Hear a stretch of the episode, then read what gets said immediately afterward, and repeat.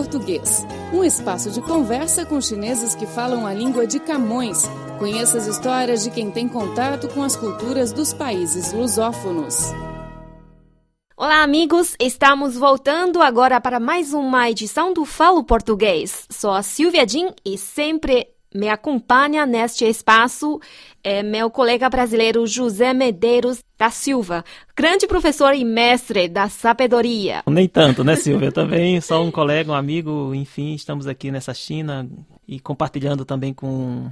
tendo o prazer de aprender com você, com os seus convidados e de curtir também o Falo Português, porque imagine um chinês que aprende a língua de Camões a, a, língua de Paulo Freire, que é um educador brasileiro, enfim, a nossa língua. Então, para nós que falamos essa língua é, desde o, o berço, é um prazer e uma felicidade. Prazer é o nosso. E hoje quem está conosco também neste estúdio é uma chinesa muito, muito especial. Ela acabou de voltar do Brasil, mas deixou o coração lá. O nome português dela é Bela Fernandes. Olá, Bela, seja muito bem-vinda ao nosso espaço. Olá, pessoal. Muito prazer, muito agradecida pela oportunidade, né? Eu estou aqui com o professor José e a Silvia. Muito bom que eu posso contar a minha experiência, minha história, meu estudo e passar minhas alegrias para vocês. Bela é uma, é uma moça que tem muitas histórias para contar hoje. E, primeiro, por que seu nome? Você tem dois nomes portugueses, Bela Fernandes, né? Isso, isso. Normalmente os chineses só escolhem um nome: Silvia, uhum. uh, Henrique. E você? Por que isso? Então, meu sobrenome Fernandes vem dos meus pais brasileiros. Eu não posso esquecer de citar uma pessoa que me trata com muito amor. Ela se chama Gisele Mancanelli Fernandes. Ela era responsável pelos estrangeiros da Unesp, né, o campo do Ibilce, é, que fica em São José do Rio Preto.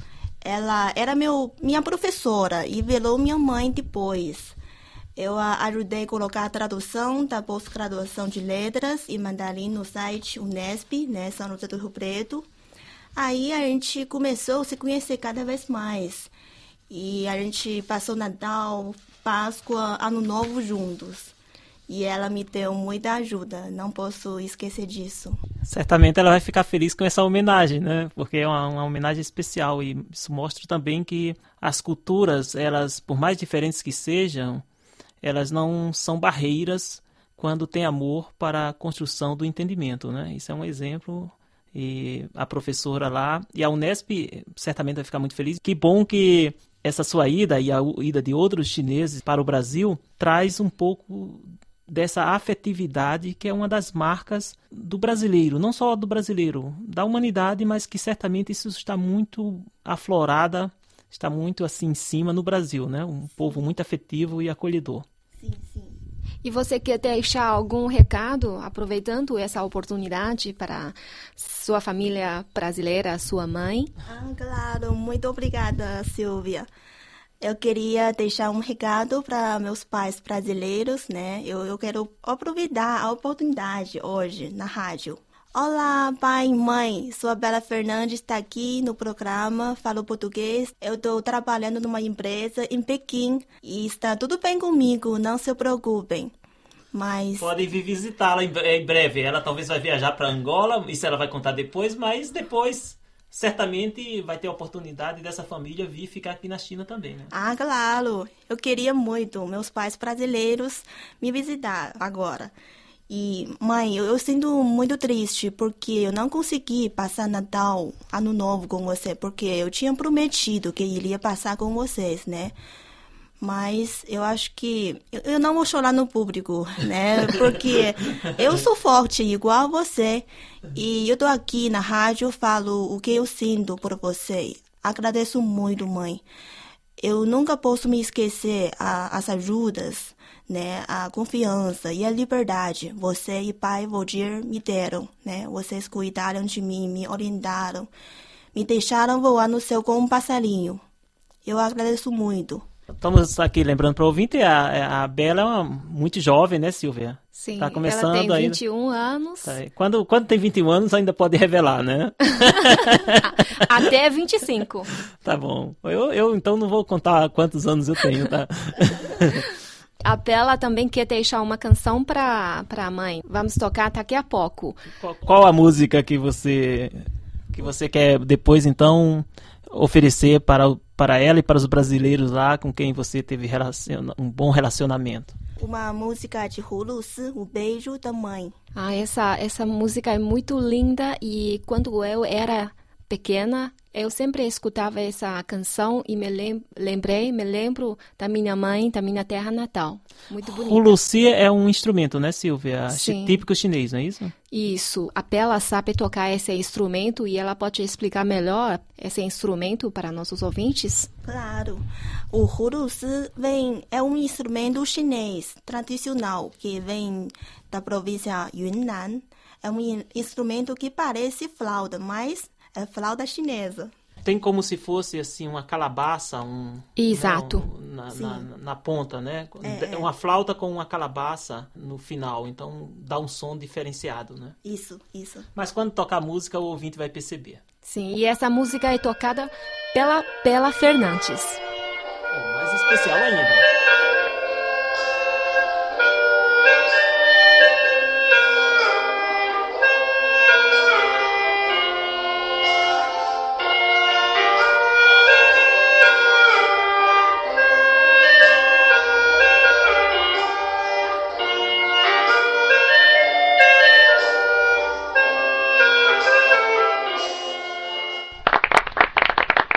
E a Bela, você nasceu em Langfang, né? Uma cidade bem próxima da cidade de Pequim. E Langfang também é conhecida pela cidade universitária. Mas você aprendeu português em Shijiazhuang, no Instituto de, Comunicação de Hebei. ah, de Hebei, na cidade de Shijiazhuang, capital da província. Sim. Você pode falar, contar ao nosso um pouco sobre seu estudo, o curso de português no seu instituto? Quantos alunos tem? Tá bom. É, eu estudo português no Instituto de Comunicação de Hebei e na minha turma tinha 21 alunos. Nos primeiros dois anos, eu tinha dois professores chineses e um professor brasileiro. E eles me ensinaram o básico da escrita, da gramática e da compreensão auditiva. E o professor brasileiro, né, o professor mais querido, José Medeiros da Silva. Está agora com a gente. É isso. Então, eu estou muito feliz. E ele é uma pessoa muito trabalhadora e simpática. É, então, eu aprendi muitas coisas com ele. Parabéns, professor. Você deu uma aluna excelente. Esses são. Eu comecei a ensinar português na China há cerca de seis anos. Final de 2007, em Xi'an, Xi'an Waiguai Taxia, né? E então trabalhei três anos lá e depois fui trabalhar dois anos eh, no Instituto de Comunicação de Hebei. E um ponto em comum nessas duas universidades é que eu ajudei a criar o curso. Eu fui o, professor estrangeiro que iniciou o processo de formação.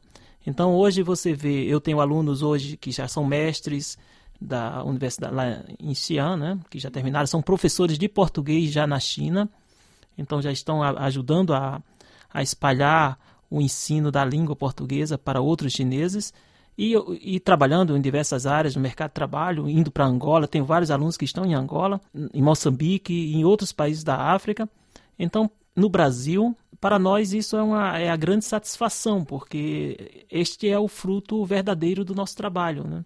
E certamente, é, não só porque fala a língua, mas porque pode ajudar no entendimento dessas duas culturas tão especiais, porque são dois países muito grandes, né? um país do tamanho da China, um país do tamanho do Brasil, são fundamentais para a construção de uma humanidade mais solidária e mais feliz. Então, eu acredito nisso, esse é o meu sonho e o meu ensino tem a ver com isso. Então, fico feliz em ver assim os frutos desse trabalho, não pela nossa qualidade como professor, mas pelos esforços dos alunos, porque eu tenho certeza que o, o que a gente faz é muito pouco, mas o que eles fazem, o- a dedicação deles realmente nos deixa muito feliz. Bela também quer trabalhar como uma ponte entre essas duas culturas, a cultura chinesa e a cultura lusófona, né? Sim. Bela, você foi ao Brasil em 2013 e na universidade você também aproveitou todas as ocasiões para divulgar a cultura chinesa para seus colegas e também ensinava chinês para Sim. alguns alunos brasileiros interessados na cultura chinesa. É, fala então dessa tua vivência no Brasil, um pouco o que você fez lá, além de estudar português. Eu queria ser uma pessoa como meu professor José, né? Eu quero fazer alguma coisa. Eu vou estar cobrando é... salário extra. é, eu queria fazer alguma coisa de ajudar o contato do sino brasileiro. A Bela também aprendeu bastantes coisas no Brasil, por exemplo, a gíria brasileira, que é um aspecto muito especial. Quais gírias que você aprendeu lá no Brasil? Ah, eu, eu aprendi gírias nas festas, assim, tipo, e aí, cara? Ô, oh, mano, vamos fazer um rango.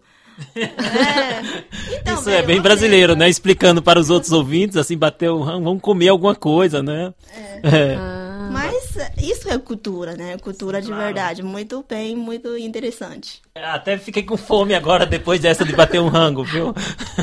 o motivo de aprender português é principalmente igual entre os chineses, a escola da língua portuguesa, é, mas você escolheu essa uhum. língua portuguesa por um motivo muito especial, né? Você pode compartilhar? Ah, claro, muito engraçado, né?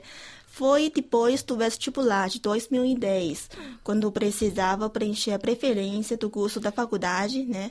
Eu tinha pensando em escolher inglês, porque eu sinto facilidade no idioma.